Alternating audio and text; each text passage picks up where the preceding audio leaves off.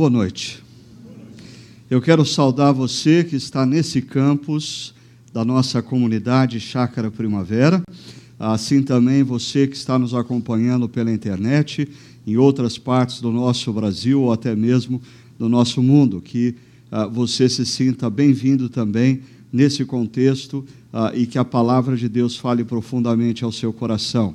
Uh, eu quero também agradecer imensamente a presença da Fernanda no nosso meio, Fernanda Cortella e o seu esposo, esposo Túlio Cortella, serviram aqui na Chácara Primavera ah, por muitos anos, nos abençoaram grandemente.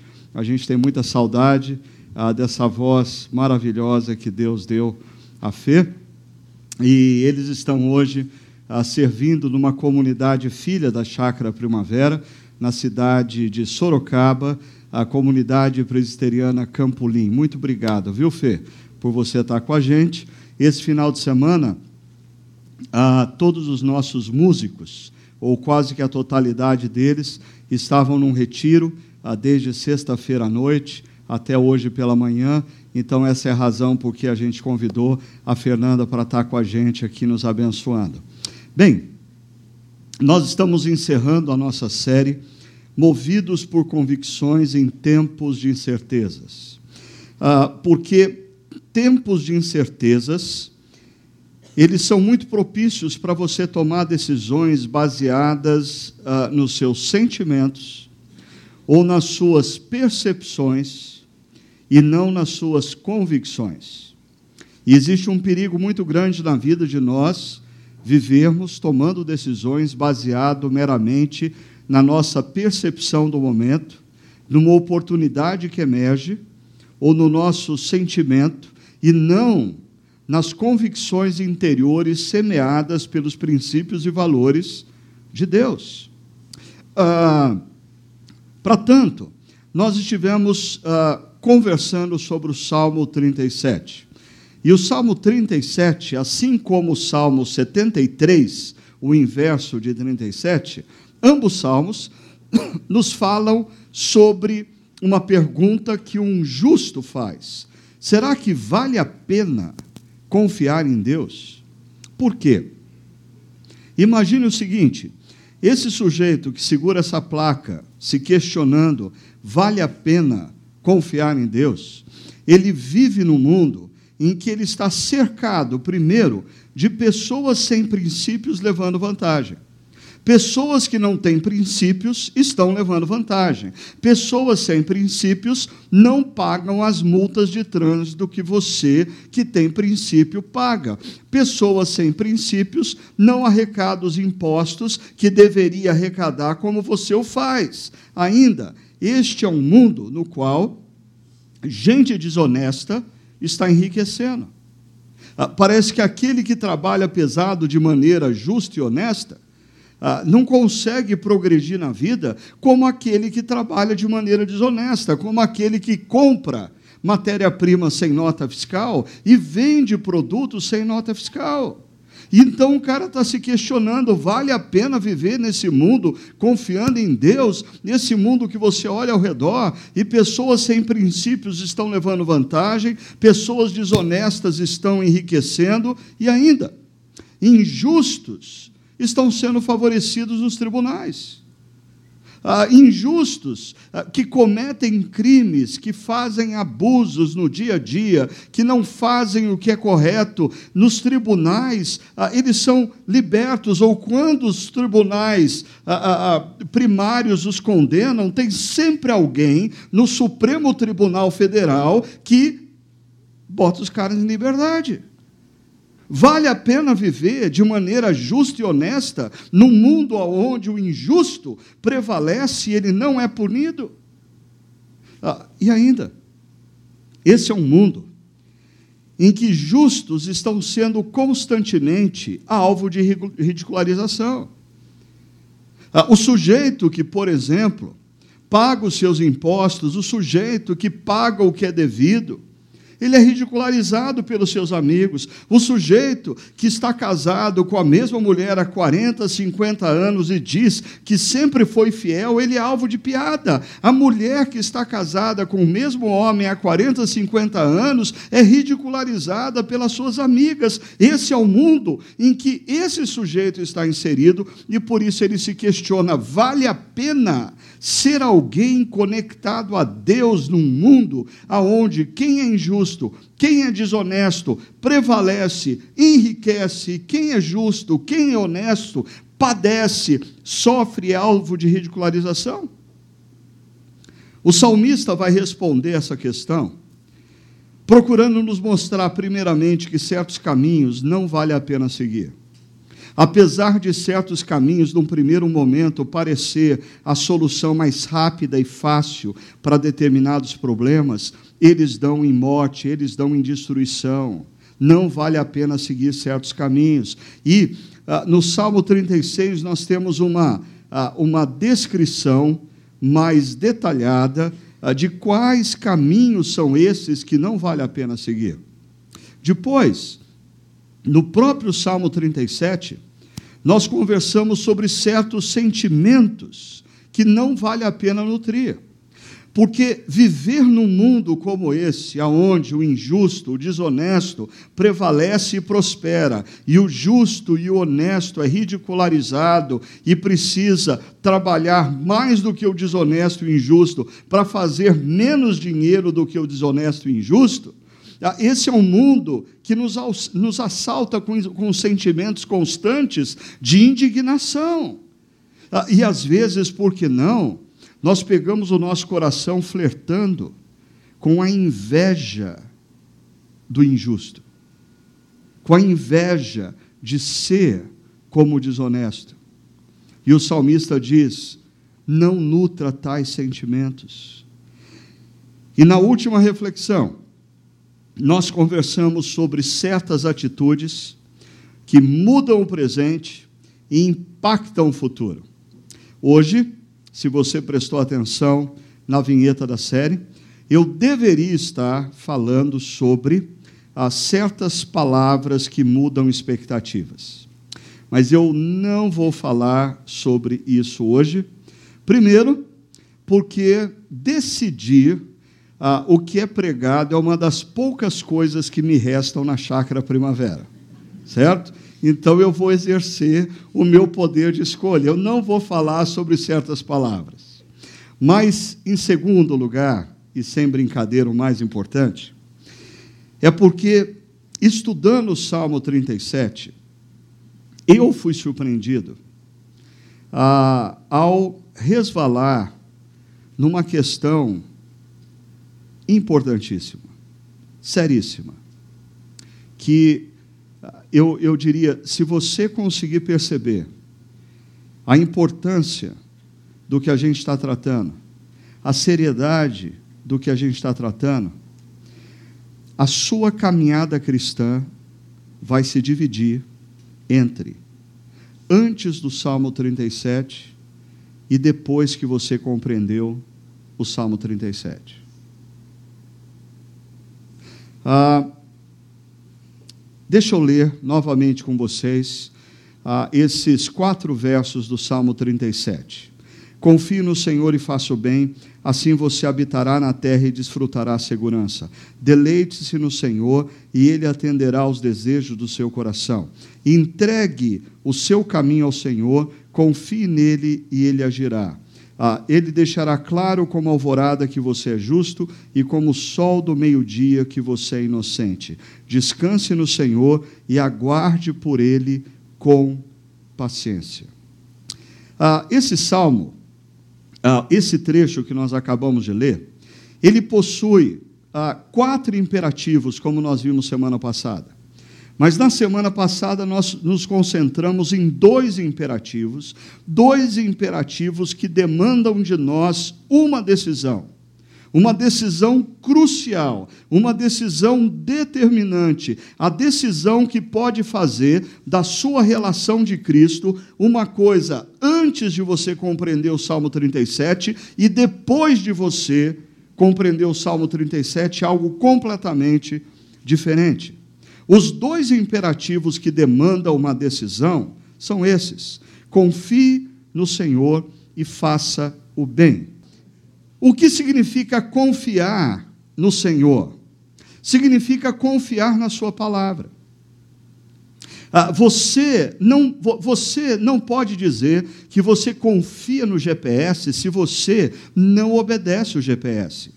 Você pode declarar que confia no GPS, mas não obedecer o GPS prova de que você não confia no GPS. Eu, por exemplo, eu só confio no GPS em situações aonde eu estou completamente perdido, sem noção para que lado fica o norte ou o sul. Porque assim que eu entro em alguma região, que eu tenho alguma familiaridade, eu já começo a desconfiar que o GPS não está me levando pelo melhor caminho. E eu questiono o GPS. Mas é assim que muitas pessoas fazem na sua relação com Deus. Quando elas estão enfrentando uma situação, quando elas estão no momento de vida onde elas perderam completamente o controle, está tudo dando errado, elas não se sentem capazes de reverter a situação, elas fazem o quê? Elas se entregam a Deus, elas dizem: Ah, Senhor, eu confio no Senhor de todo o meu coração. Mas assim que as coisas melhoram, assim que as coisas começam a caminhar, ou nas áreas da vida onde vai tudo bem, nós tocamos a vida a partir de nós mesmos. Você demonstra que confia em Deus quando você obedece o que ele diz. Ah, o que significa entregar o seu caminho ao Senhor? Abrir mão do controle. Abrir mão do controle totalmente. Ah, eu sei, volto a dizer, é, é muito fácil você abrir mão do controle numa situação em que você admite que não tem mais controle. Né? O seu casamento já destroçou, já desper... você foi empurrando com a barriga, você não fez o que devia ter feito, você não procurou ajuda, o seu casamento está um caos, você perdeu o controle. O que você faz? Ah, pastor, eu entreguei o meu casamento nas mãos de Deus. É fácil, já não está nas suas mãos. Agora, imagine um profissional bem-sucedido, a empresa dele está de vento em popa, ele, nos últimos cinco anos, enquanto todo mundo enfrentou crise, o cara só fez lucro sobre lucro. A coisa vai muito bem, obrigado. Ah, ele nunca teve tanto dinheiro na vida e ainda prestígio. As pessoas estão convidando ele para dar aula em ah, faculdades, em cursos de administração, de gestão de negócios, porque ele está ele tá se tornando um, um estudo de caso de uma pessoa bem-sucedida, de uma pessoa que conseguiu vencer na crise e fazer a sua empresa prosperar. E esse sujeito está aqui hoje. E ele escuta de que a, a palavra de Deus o convida a ele entregar a totalidade da vida dele nas mãos de Deus. Pergunta: se você é esse sujeito, qual o seu nível de facilidade de dizer, Senhor, eu entrego a minha vida profissional ao Senhor? Está nas tuas mãos. Se o senhor quiser mudar, tudo bem. Se o senhor quiser fazer o meu negócio não ir mais tão bem, eu confio no senhor. Eu entrego o meu negócio ao senhor. Você tem facilidade nessa história? Ah, olha só, deixa eu mostrar para você ah, e fazer uma breve pesquisa de opinião aqui. Ah, imagine que nesses quatro quadrados você tem o seguinte: na parte superior, inferior, você tem situações e áreas da sua vida que você tem experimentado fracassos. Consequentemente, na parte superior, você tem enfrentado, você tem experimentado ah, sucessos, sucessos em áreas e momentos da sua vida. Mas deixa eu complicar um pouquinho mais essa situação. Vamos imaginar que do seu lado esquerdo, os dois quadrados ali representam o inferior áreas em que você tem experimentado fracasso fracassos e você reconhece as suas limitações. Fracassos e limitações. E o quadrado superior são áreas em que você tem enfrentado sucessos, mas você reconhece que você tem limitações. Isso acontece. Às vezes a gente é limitado numa área e a coisa está dando certo. E, e a gente, assim, não sabe muito bem como chegou até aqui, mas a gente deixa tocar. E do lado direito, você tem no quadrante inferior áreas em que você experimenta fracassos mas você tem capacidade. Você fez MBA, você fez pós-graduação, você fez curso. Você não consegue entender por que, que a tua empresa não decola. Porque você está experimentando fracasso, mas você olha para o seu currículo e diz: Eu sou uma pessoa competente. Eu não sei porque eu estou desempregado. Eu tenho competência. Você está enfrentando fracassos, mas você olha e vê em você competências. E, na área de cima, são áreas em que você está experimentando sucesso e você reconhece que você tem habilidades e competências para manter esse sucesso, porque você é bom nesse negócio. Pergunta: olha para esses quatro quadrantes e vamos responder duas perguntas em uma. A pergunta é a seguinte: em quais destas áreas temos mais facilidade, mais dificuldade de entregar a Deus o controle. Vamos pensar na área em que você tem mais facilidade de entregar a Deus o controle. Pensa, qual é a área ou a situação na sua vida que você tem mais facilidade de entregar a Deus o controle? Áreas em que você está experimentando fracassos e vê sua limitação, não tem condição de reverter, áreas que você enfrenta o, fracasso, mas tem capacidade, áreas de sucesso, mas tem limitações, ou áreas ah, de sucesso e capacidades. Ah, deixa eu fazer o seguinte: quantos aqui acham que a área mais fácil dele entregar a Deus é a área B, ou perdão, a área A? Levanta a sua mão, por favor. Ok, acabou a pesquisa. Acabou a pesquisa. Porque isso nos mostra que nós só entregamos a Deus com facilidade aquilo que nós já estragamos. Hã? Aquilo que a gente já detonou, aquilo que a gente já tentou com as próprias forças consertar e não conseguiu, o que, que a gente faz? Senhor, eu te entrego o meu casamento. Senhor, eu te entrego a minha vida profissional. Tudo que a gente entrega a Deus já está estragado. A gente já detonou. Agora volta para o quadro. Qual é a área da sua vida na qual você tem mais dificuldade de entregar o controle a Deus? Quem é a A? Levanta a mão.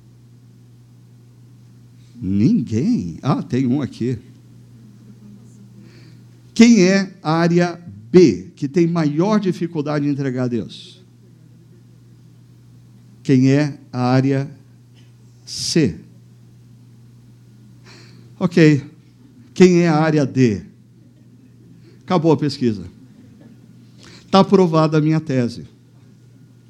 Nós só entregamos a Deus aquilo que já está detonado, estragado aquilo que está bom, aquilo que está andando bem, aquilo que a gente está tendo sucesso, aquilo que a gente está prosperando, a, a, gente, nas nossas orações, a gente faz assim: a gente faz uma lista das situações de fracasso e limitações, algumas do B e C, ah, mas a gente vai fazendo assim: Deus, cuida da minha relação com meu filho adolescente, Deus, eu te entrego o meu casamento, Deus, eu, me, eu te entrego a minha sogra, Deus, cuida dela.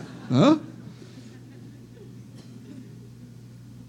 Agora, se Deus fala assim, e você é aquele cara bem sucedido nos negócios, e ele fala assim: ah, e, e, e o seu negócio? Você fala: não, Deus, não precisa se preocupar com isso, o senhor já tem coisa demais para se preocupar, vamos dividir direitinho as tarefas, eu cuido dessa área, o senhor cuida das outras, o senhor fica com três, eu fico com uma. Perceba. A área A são áreas nas quais nos deparamos com fracassos e não nos sentimos em condição de reverter o processo. Então, a resistência à entrega a Deus é baixíssima. A área B são áreas nas quais nos deparamos com fracassos, mas nos sentimos competentes para reverter o processo. Ah, e essa é uma área perigosíssima. Perigosíssima, porque às vezes o cara está se dando mal nos negócios, está se dando mal na profissão, mas ele insiste no método porque ele se acha competente. Ou seja, essa é a área dos teimosos. Ah, é, é uma área que a gente precisa entregar a Deus, mas a gente resiste porque a gente diz, mas eu tenho competência nisso. Ah, é uma área de resistência média. Ainda, a área C são áreas em que nós estamos enfrentando sucessos, nós estamos experimentando sucessos, apesar de reconhecermos as nossas limitações. E essa é uma área perigosa também, porque, por exemplo, a sua família vai indo bem, o seu casamento vai indo bem. Isso não significa que você esteja se dedicando ao seu casamento como você deveria. A, a, os seus filhos estão todos bem, andando direitinho dentro de casa, você só está se esquecendo que eles ainda têm só 7, 8 anos de idade, e você não está investindo neles como deveria. Essa é uma área muito perigosa. O fato de você estar tendo sucesso numa área, mas reconhecer que não está investindo como deveria, que não tem competência como deveria, e não buscar essa competência, faz dessa área altamente perigosa. Agora, essa é uma área também de resistência média. Qual é o nosso grande problema? É justamente a área D, áreas nas quais experimentamos o sucesso e nos sentimos altamente capazes em lidar com as mesmas. E aqui nós temos uma resistência altíssima. De chegar a dizer: Deus, a minha vida profissional tem sido uma benção eu te agradeço pelas habilidades que o Senhor me deu, as oportunidades que o Senhor me deu, as portas que se abriram nos últimos anos, mas hoje eu quero entregar essa área ao Senhor. E ao entregar essa área ao Senhor, ah, eu estou dizendo que o Senhor pode fazer com ela o que o Senhor quiser, porque ela é tua. Se o Senhor quiser usar essa área para gerar uma grande transformação na minha vida, não mudou no meu coração a confiança que eu tenho no Senhor. Você confia no Senhor esse ponto?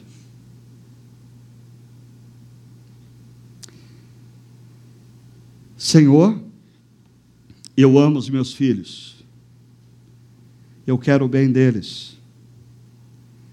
A minha alegria o meu prazer, o Senhor sabe, está grandemente conectado a eles. E eu os entrego ao Senhor. O Senhor pode fazer deles o que o Senhor quiser. Eu vou continuar confiando no Senhor. Aconteça o que acontecer. Você confia no Senhor?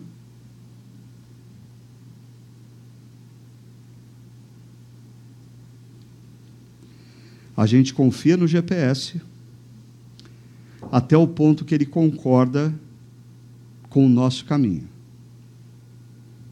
A hora que o GPS manda virar à esquerda e a gente acha que o caminho é à direita, a gente entra em crise. Confiar em Deus e entregar o seu caminho a Ele significa então o quê? Quais são as áreas e situações que devemos confiar e entregar todo o controle a Deus? É uma pergunta. Quais são as áreas que nós devemos entregar? Quais? Ah, todas. Pergunta: quem aqui tem mais de cinco anos de caminhada cristã. Há mais de cinco anos frequenta uma igreja, lê a Bíblia, escuta pregações, participa de estudos bíblicos. Quem? Levanta a mão. Quem? Há mais de cinco anos. Ok. Ah, agora, é, de vocês que há mais de cinco anos já estão numa caminhada cristã, para quem aqui esse princípio, esse ensinamento é novo?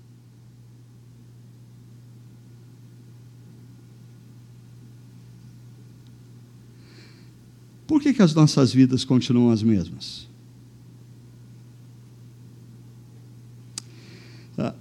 Aqui entra uma das principais razões pelas quais eu decidi abortar o último tema da série ah, e voltar e aprofundar esse.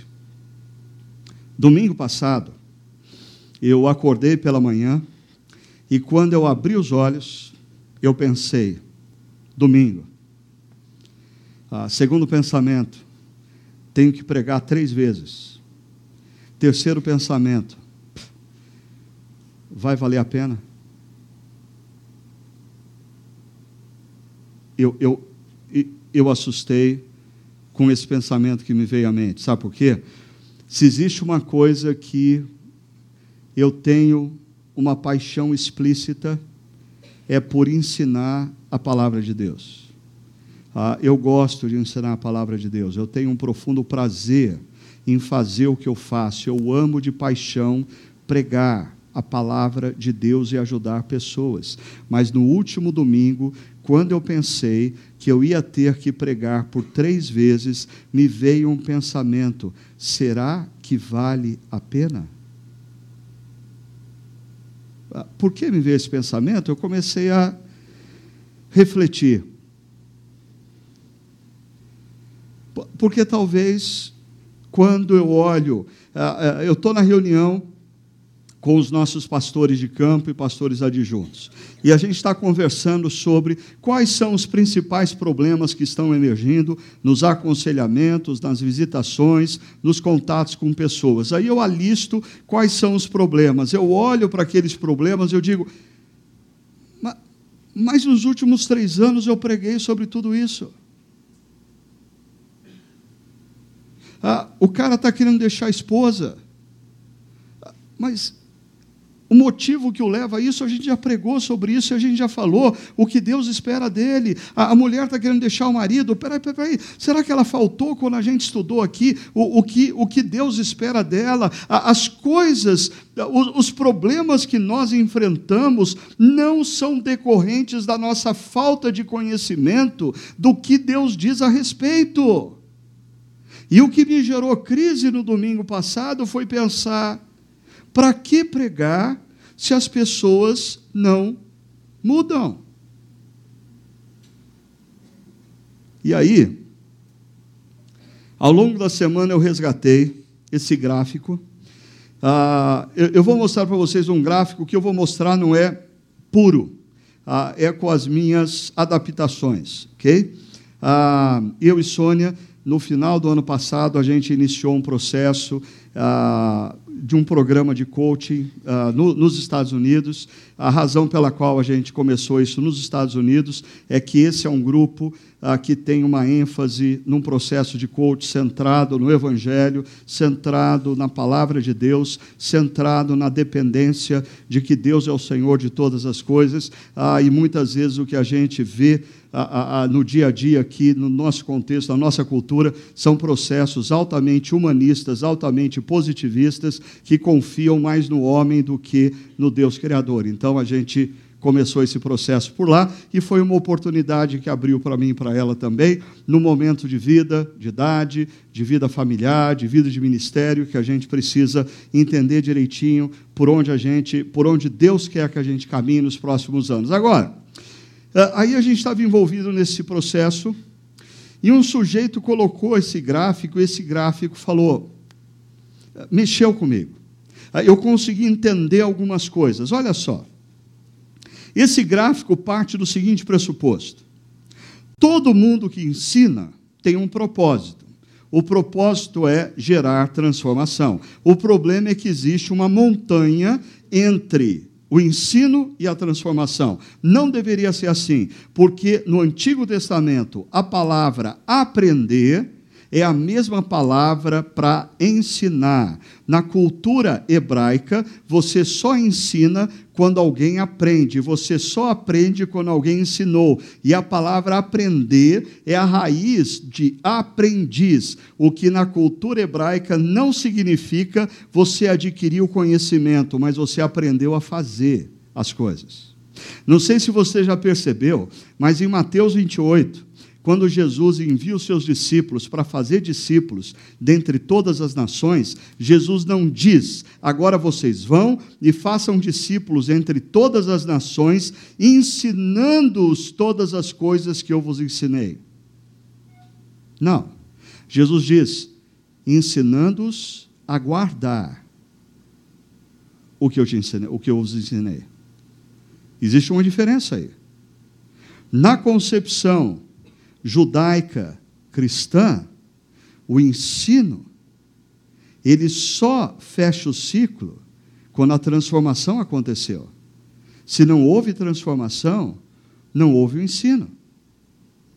Ah, olha só o que a palavra de Deus diz em 1 Timóteo capítulo 3, a partir do verso 16. Toda escritura é inspirada por Deus e útil para o ensino, para a repreensão, para a correção e para a instrução na justiça. Aqui nós temos quatro formas de utilização da palavra de Deus. E preste atenção, você que usa a palavra de Deus para ensinar outras pessoas, porque existem quatro formas de você usar a palavra de Deus. Você usa a palavra de Deus para ensinar, você usa a palavra de Deus para repreender, você usa a palavra de Deus para corrigir, você usa a palavra de Deus para instruir.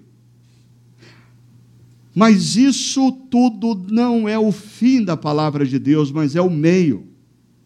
O fim, o propósito final está aqui, para que todo homem de Deus seja apto e plenamente preparado para toda boa obra. A razão pela qual a gente ensina, repreende, corrige, instrui, é para que pessoas sejam transformadas. A razão pela qual você estuda a palavra, escuta a palavra, seja através do ensino, da repreensão, correção e instrução, é porque através da palavra de Deus, Deus e o Espírito Santo que atua em você quer gerar transformação na sua vida, fazendo de você um homem e uma mulher mais parecida com Cristo, um homem e uma mulher mais preparado para toda boa obra. Mas qual é o problema? A gente recebe o ensino. E num primeiro momento o ensino ele é meramente informação. Informação. Pode ser que quando aquele que ensina ah, faz a coisa com maestria, ele leve você à ponderação. Você ouviu uma informação, ah, quantas vezes você escuta uma informação e ela entra por aqui e sai por aqui? Ah, mas existe informação que você pondera, você considera. Você fala, ah, interessante. Normalmente, assim, quando no, auditório tem gente assim, achou interessante. Ou quando a pessoa pega e, e, e, e abaixa para anotar, ou, ou, pega o celular para tirar foto. O que, que ela está fazendo? Ah, talvez ela esteja. Isso é interessante. Isso é interessante. Ah, mas tem um nível acima disso que tem a ver com a valorização. É quando você chega no final de uma exposição bíblica, de uma palestra, de uma pregação, e você diz assim: concordo com o que foi dito, o que foi dito está certo, está certo, ok? Ah, então, perceba, a instrução, ponderação, valorização. Em outras palavras, você ouve, você pensa, você concorda, tá? Então você vai no médico e o médico abre os seus exames, ou bota você na balança e diz: você está acima do peso, os seus exames médicos estão com problema de colesterol, problema de triglicérides, ah, você precisa emagrecer, você precisa tomar providências acerca da sua vida. Então, ele fala, você ouve, ele fala, você pensa, você olha os exames, você concorda.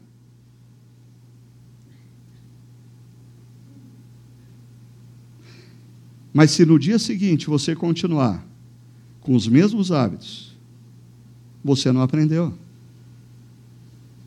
Existe aqui um gap de prática, que faz com que tudo que você escuta no domingo à noite e você não procura colocar em prática na sua vida, em poucas horas você volta a estaca zero. Em poucos dias você volta a estaca zero. O sermão que mais impactou a sua vida, se você não o transforma num projeto que mude os seus hábitos, mude a sua prática, mude o seu jeito de ser, esse sermão, ele deixa de ter qualquer valor na sua vida depois de alguns dias.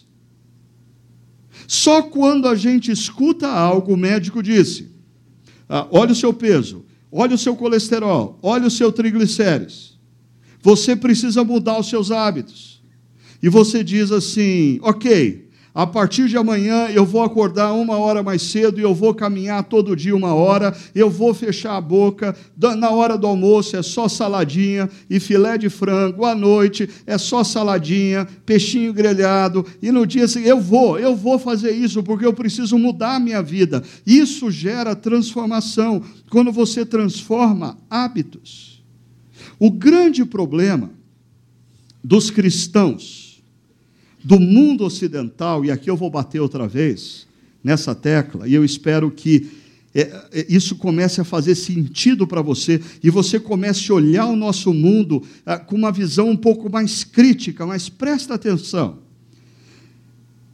Talvez um dos grandes problemas de nós cristãos ocidentais, influenciados pelo iluminismo, influenciados pelo positivismo, ah, um movimento filosófico que diz que o importante é a razão. Ah, o, o, positivismo nos faz crer que se você recebeu a informação, se você ponderou e se você valorizou e até criou um sisteminha, anotou a ponto 1, ponto 2, ponto 3, você pode sair da sala de aula que você aprendeu. O positivismo vai te dizer isso. Qual é a grande falácia do positivismo? A sua vida não muda a partir do momento em que você recebe informação, pondera e valoriza. A sua vida só muda quando você decide criar hábitos em função do que você aprendeu. Profissionais, antes do iluminismo, eram formados pela imitação. Um sujeito, ele aprendia a ser marceneiro com um marceneiro, ele aprendia a ser um agricultor com um agricultor. Hoje em dia, nós acreditamos que nós formamos pastores, enviando eles para seminário, eles passam quatro anos lendo livros, ouvindo acerca de teologia, aprendendo grego, aprendendo hebraico, e depois eles recebem um diploma e eles já sabem ser pastor. É verdade isso? Não é. E eu não estou criticando o seminário. Estou, estou criticando o seminário. Mas eu estou criticando o, o nosso modelo de formação de profissionais. Você pega um sujeito, para ninguém pegar no meu pé por causa do seminário, ah, você bota o sujeito numa, numa faculdade de direito. E ele lê tudo sobre lei, ele lê tudo sobre direito, ele lê todos os casos possíveis. Quando ele conclui a faculdade, ele tem um diploma na mão, ele sabe lidar com o cliente, ele sabe lidar numa corte, ele não sabe. Ele tem informação. Agora, vai ser diferente se toda a informação que ele recebe ao longo de quatro, cinco anos, ele, ele reverter em prática ele criar processos de prática. Ah, e quando isso acontece, olha só. Primeiro, emerge em nós prioridades. Prioridades. Se o, se o médico disse para mim, ele me deu uma informação, você está mal, se você não se cuidar, você tem mais alguns meses de vida. Eu pondero sobre isso e eu valorizo o que ele disse, e eu tomo uma decisão. Eu vou mudar os meus hábitos alimentares, eu vou voltar a fazer exercício. Então, amanhã pela manhã, eu priorizo o tempo de exercício. Amanhã de manhã, eu deixo de fazer algo para fazer algo que agora eu considero importante. Você escuta uma mensagem sobre a importância da vida devocional, a importância de diariamente você ler a palavra e orar. Você recebeu a informação, ah, você ponderou e você chegou no final à conclusão: ah, é verdade, a gente precisa ler a Bíblia e orar. Mas se você não colocar isso na sua agenda a partir de amanhã, diariamente, nada vai mudar na sua vida. Então, se você determinar, bom, o melhor horário para eu ler a palavra e orar, e depois que as crianças vão para a cama, então, 10 horas da noite, eu vou parar tudo e vou desligar a televisão e vou gastar uma hora lendo a Bíblia, orando, ah, buscando a presença de Deus. Se você não transformar o que você aprendeu em hábito, não vai ter transformação. Ah, você vem para a igreja domingo após domingo, o teu casamento está em crise e você escuta uma pregação dizendo que para salvar o seu casamento você precisa resgatar os valores bíblicos para o seu casamento. Então, por exemplo, se você é um homem, a palavra de Deus diz que você vai resgatar a sua esposa se você amá-la, amá-la, amá-la como Cristo ama a igreja. Qual é o projeto que você vai construir na sua vida? para demonstrar a sua atitude de amor para com a sua esposa. Porque se você sai daqui e a sua vida continua a mesma, não há transformação nem na sua vida, nem no seu casamento. Você é uma mulher e o seu casamento está indo água abaixo, e você escuta uma palavra sobre resgatar o seu papel como mulher no casamento a partir dos princípios e valores, mas você não faz nada a respeito, você não cria ou você não recria os seus hábitos, você não reinventa as suas atitudes, você não faz o novo na sua relação, você não vai ter a relação nova. Ah, interessante. Quando você prioriza, chega um momento que você incorpora. Ou seja, o que antes era um hábito, que para eu executá-lo, eu tinha que parar, pensar e dizer: não, não, não, eu me comprometi que eu vou desligar a televisão e vou ler a Bíblia. Depois de meses ou de anos, aquilo se incorporou a tal ponto na sua vida que você não precisa pensar para fazer. Você já parou para pensar? Você que dirige, como que você dirigia nos primeiros meses de volante? Ai meu Deus, ai meu, tem que dar seta aqui para virar, tem que dar seta. Aí, aí, aí, tem que reduzir para a segunda, tá, tá, tem que pisar, ou tem que pisar na embreagem antes. Peraí, pisei na embreagem, passei para a segunda, tá 60, piso na embreagem, agora eu vou passar para a terceira. Aí tomara que dê tudo certo. Quando chegar no 80, quando chegar no 80, vai chegar no 80, está chegando no 80, piso na embreagem, posso na quarta. E agora que você dirige há 20 anos? Você se lembra quantas vezes você trocou de marcha vindo para cá? Você incorporou. Mas por quê? Você desenvolveu hábitos. A, a questão é se a gente leva tão a sério a palavra de Deus, ou se nós estamos vendo a palavra de Deus como um seriado de TV. Toda semana a gente vem aqui e assiste o seriado. E depois do seriado a gente fala assim: puxa, hoje foi bom, hein? Até, até chorei. Ou, ah, ah, hoje foi meio desconexo, né? Puxa vida, eu pensei que ia continuar o que disse semana passada. E eu acho que eu perdi alguma coisa. Hoje eu não entendi porcaria nenhuma. Agora, se a gente escuta o que a gente escuta aqui como instrução da palavra de Deus, que a gente pondera, que a gente valoriza, a gente precisa começar a desenvolver hábitos para mudar a nossa vida. Ainda mais eu diria: se você ainda não compreendeu quem é Jesus, nem o que ele fez naquela cruz, eu diria para você o seguinte: não tente fazer isso, ok? Porque, eu estou sendo honesto, ah, isso aqui, se você tentar fazer isso, sem antes compreender quem é Jesus e o que ele fez naquela cruz, o que vai acontecer é que você vai se frustrar. Isso aqui não vai passar de projeto de autoajuda na sua vida. Porque você vai tentar, com a sua própria força, fazer a coisa acontecer. Mas quando você compreende quem é Jesus e o que ele fez naquela cruz, quando você compreende que Jesus é o próprio Deus Criador que entrou na história para reconciliar você com ele e convidar você a viver conectado a ele, o que acontece? A palavra de Deus diz que o Espírito Santo de Deus é derramado sobre você. Tem cristãos que acham que o Espírito Santo foi dado à igreja para animar culto em igreja pentecostal. E não é verdade. Biblicamente, o Espírito Santo foi dado por Deus para nos capacitar nessa direção.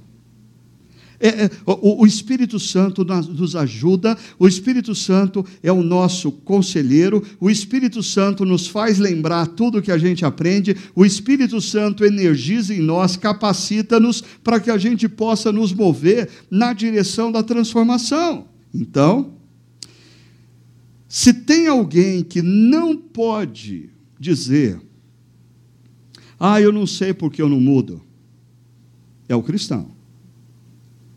Porque aquele que já compreendeu quem é Jesus e o que ele fez, recebeu a capacitação. A, a questão é que o Espírito Santo não é um agressor. O Espírito Santo, ele vai te conduzir através desse processo. Mas é você que vai ter que dizer: sim, eu quero crescer. Sim, eu quero mudar. Sim, eu quero praticar. Sim, eu quero me transformar mais e mais na imagem de Jesus. Agora veja. Então, eu gastei parte da minha semana, porque, às vezes, nas nossas igrejas, os sermões se tornaram um exercício filosófico iluminista por culpa dos pastores. Nós abrimos um texto bíblico, discorremos sobre ideias, citamos palavras gregas e hebraicas para impressionar os crentes, citamos teólogos do passado para mostrar para eles que a gente conhece teologia, e eles saem daqui com várias informações interessantes, tomaram nota de várias coisas, fotografaram algumas coisas, no Facebook eles vão reproduzir algumas frases, ah, mas é tudo cabeção. Assim, é, é, sabe aquela figura de característica de extraterrestre? A igreja de Cristo no mundo ocidental, alimentada por pregações iluministas, é um bando de ET cabeçudo. A gente tem muita informação. Nós não desobedecemos a Deus porque a gente não sabe o que é certo. Nós não desobedecemos a Deus porque a gente não conhecia o princípio. Nós não obedecemos a Deus porque nós não transformamos informação em prática. Em prática. Deixa eu tentar ajudar você a transformar informação do confio no Senhor e entregue o seu caminho ao Senhor em prática. Ah, eu vou disponibilizar a partir de amanhã em redes sociais da chácara, WhatsApps, aí, grupos de WhatsApps, ah, essa, ah, essa imagem ah, em PDF, de, num PDF que você possa escrever. Por quê? Eu queria convidar você para um seguinte exercício semanal. Você vai pegar, segunda-feira, à noite, arrumar um tempinho, ou se você pode fazer sem isso aqui hoje à noite, quando voltar para casa. Eu queria que você pensasse o seguinte: quais são as áreas e situações na sua vida que estão hoje caracterizadas pelo fracasso e limitação? Aliste. Áreas que explicitamente, reconhecidamente, você está experimentando fracasso e você não se sente capaz de reverter. Tenha coragem de alistar. O primeiro passo para você resolver problemas na sua vida é a sua capacidade de nomear os problemas. Enquanto nós não nomeamos problemas, eles não existem. E a gente fica apanhando deles. ou eles ficam nos sabotando. Então, nomeie. Depois que você terminar essa lista, que não precisa ter três itens, entrega ao Senhor. Diga, Deus, eu não vou falar isso na frente de ninguém, Senhor, só na sua frente, mas eu sou um fracasso. E eu não faço a mínima ideia de como reverter esse negócio. E eu te entrego isso, isso, isso, isso. Aí você passa para o segundo, para a segunda lista. Áreas em que você está experimentando fracasso, mas que você se sente competente. Deus, primeiro, me protege da teimosia. Identifique quais são essas áreas. E entregue ao Senhor. Aí a coisa vai ficando mais difícil. Você pega a lista de áreas que você está enfrentando, ou convivendo, ou experimentando sucesso. Mas você sabe que você está flertando com seus limites, porque você não tem tanta competência na área em que você está relativamente se dando bem. Aliste essas áreas, aliste essas situações e diga: Deus, eu preciso entregar isso ao Senhor. E aí vai chegar na parte mais complicada. Você alistar situações e áreas na sua vida em que você está experimentando sucesso e que você se sente competente. Via de regra, os teus ídolos habitam nesta área.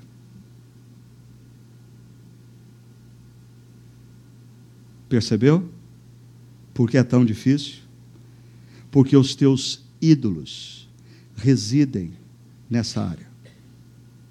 E quando você abre mão dessa área, dizendo: Senhor, eu entrego ao Senhor você rompe com a idolatria no seu coração.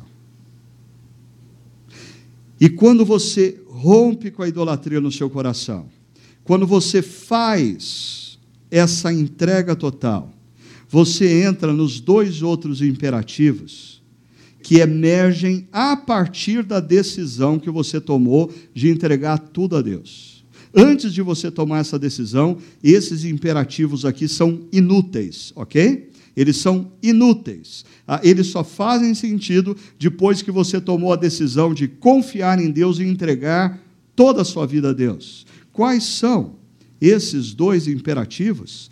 Deleite-se no Senhor e descanse no Senhor. São exercícios interiores. Ah, mas o, que é se deleitar ao Senhor, porque o verso 4 diz: deleite-se no Senhor e Ele atenderá aos desejos do seu coração. Esse verso é muito interessante. Muito interessante, mas a gente precisa entender direitinho esse negócio aqui. O que é deleitar-se no Senhor? Deleitar-se, o verbo aí, o sentido dele é ter um alto grau de satisfação. Um alto grau de satisfação. Ok? Ah, o, o, verbo no Antigo Testamento ele está associado a ter um alto grau de satisfação diante de uma boa refeição. Uau! Esse peixe estava maravilhoso. Uau, que picanha, hein? Uau, que, que massa maravilhosa! É, é o deleite. Ainda, é usado em momentos de realização e paz, momentos em que você vive assim, uau, que, que, que momento bom, de paz, e ainda ah, o deleite está relacionado a momentos de bela performance. Quando você vê um artista cantando de maneira maravilhosa, quando você vê uma orquestra sinfônica que te arrepia, quando você vê um filme muito bem produzido, ah, isso te dá deleite, você se deleita nisso. Agora, deixa eu contar para vocês uma experiência que, quando eu pensei, ah, eu, preciso de, uma, de um momento na minha vida em que eu experimentei esse deleite. Me veio essa situação que eu estou aí, eu, eu não estou aí, né? É porque alguém tinha que bater a foto, então eu não estou aí. Mas o Rinaldo, a Elga, amigos queridos estão aí, e a Sônia, minha esposa. Deixa eu contar para vocês o que aconteceu antes ah, dessa foto. É, aqueles que escutam as minhas mensagens sabem que ah, eu sou assim, eu, eu amo de paixão mundo antigo.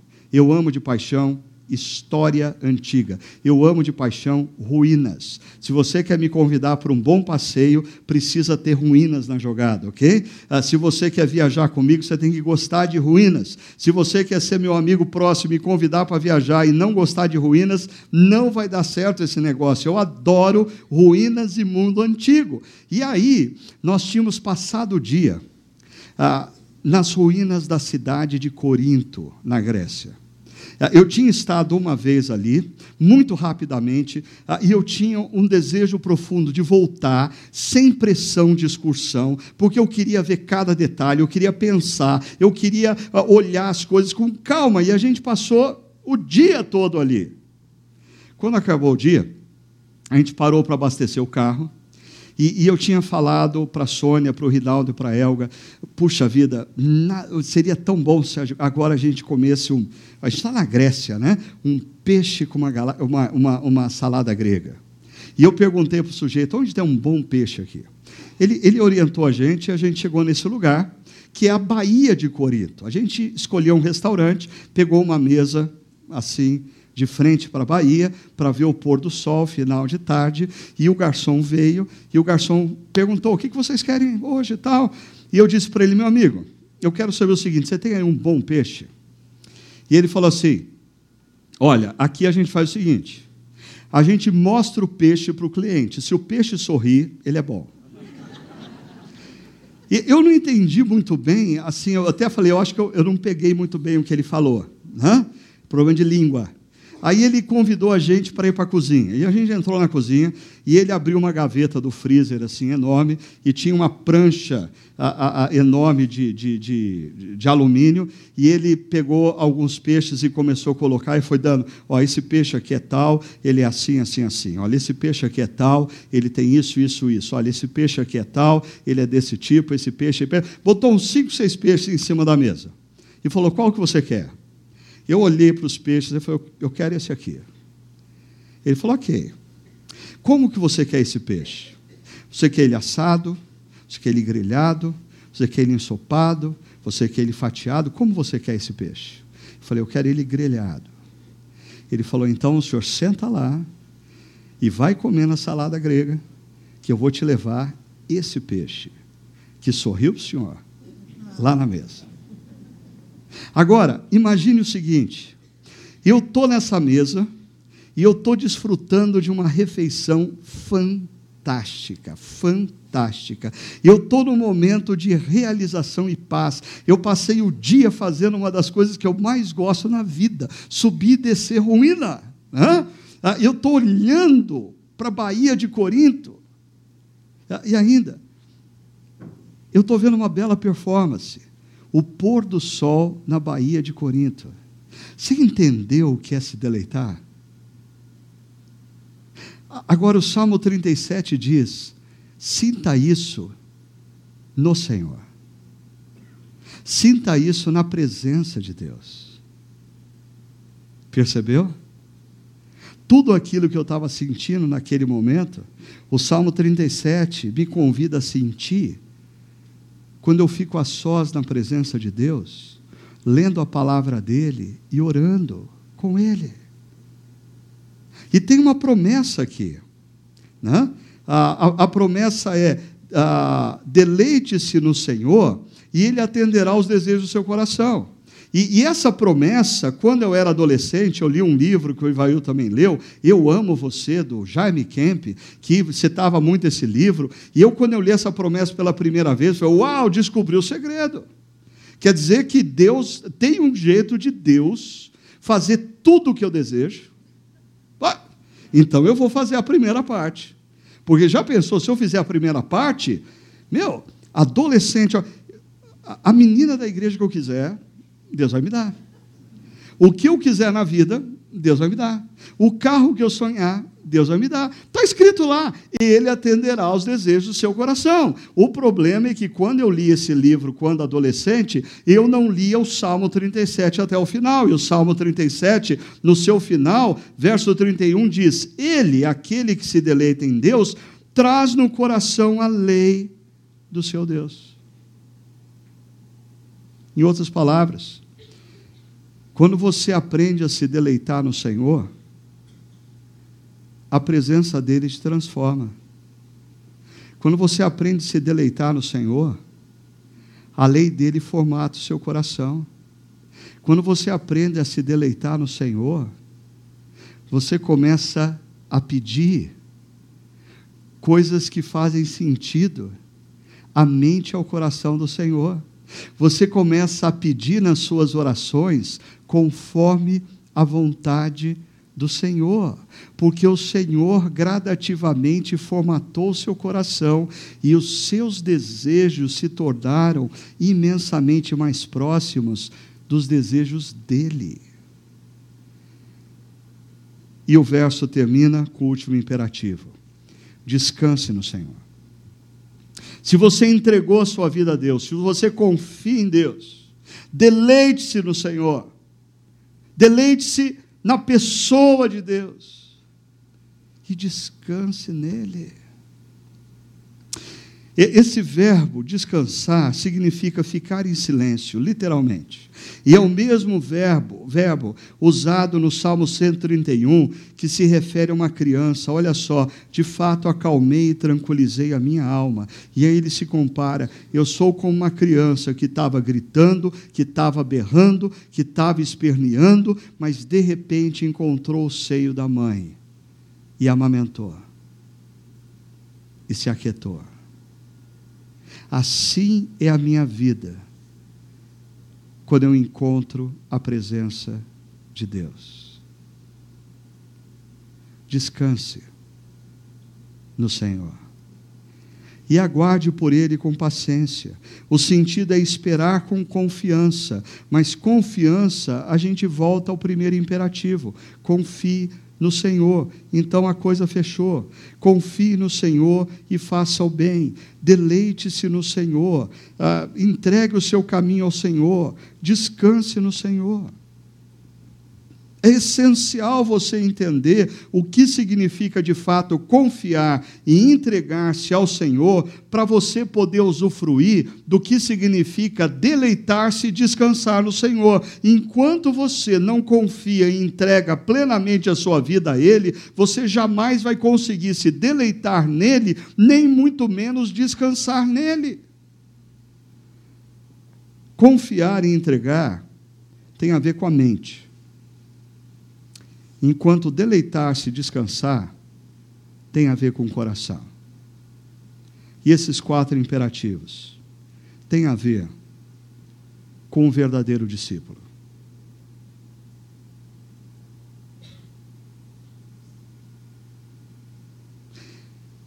Queria convidar você para, nesse momento, fechar os seus olhos, buscar a presença de Deus e orar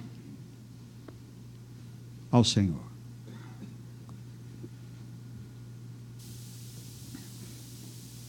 Eu não sei se você já tomou uma decisão com tamanha profundidade na sua vida de entregar a totalidade do seu ser a Ele e confiar totalmente na sabedoria e na bondade dEle. Deus está te convidando nessa noite para viver um novo nível de relação com Ele. Uma relação na qual o deleite na pessoa dele seja constante e o descanso na sua alma seja presente.